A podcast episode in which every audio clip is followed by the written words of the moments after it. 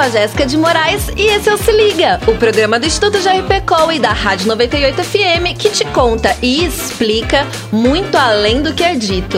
Não é você que vai ficar de fora, né? Quer uma dica? Se liga! Se liga, se liga!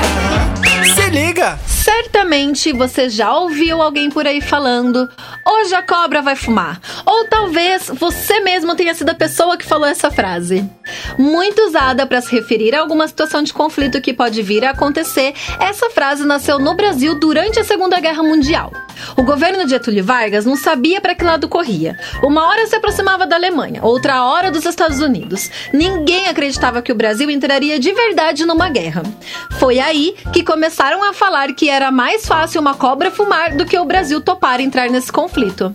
Pois o tempo passou, o Brasil entrou na guerra e os soldados da Força Expedicionária adotaram como um símbolo em seu escudo uma cobra fumando.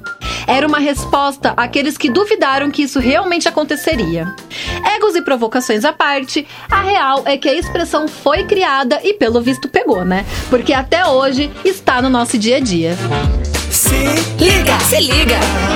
se liga!